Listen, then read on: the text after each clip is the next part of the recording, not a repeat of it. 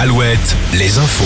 Denis Lebars, bonjour. Bonjour, la réforme des retraites, mobilisation en légère baisse, ce sera très probablement la tendance du jour. Les syndicats ne cachent pas un certain essoufflement dans l'éducation nationale. Par exemple, 8% de grévistes selon le ministère. Et puis dans la rue, de nouvelles manifestations aujourd'hui à Nantes, à Angoulême, à Guéret depuis ce matin, à Limoges, à La Roche-sur-Yon ou encore à Niort cet après-midi. Ce ne sont que quelques exemples. En Bretagne, la gare de Vannes a été bloquée par des ce matin. À Rennes, les barrages installés sur le périphérique sud n'ont pas été levés.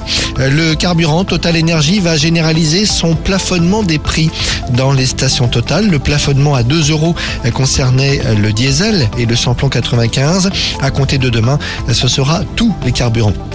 Un homme de 75 ans attaqué chez lui par trois hommes hier après-midi à Angers.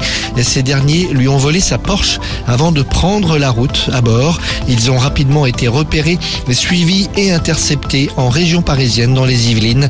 Deux d'entre eux ont été arrêtés. Ce sont des récidivistes. Le sport, deux dates à retenir pour fin avril. Mercredi 26, finale retour de Coupe d'Europe pour Cholet Basket à la Mairie.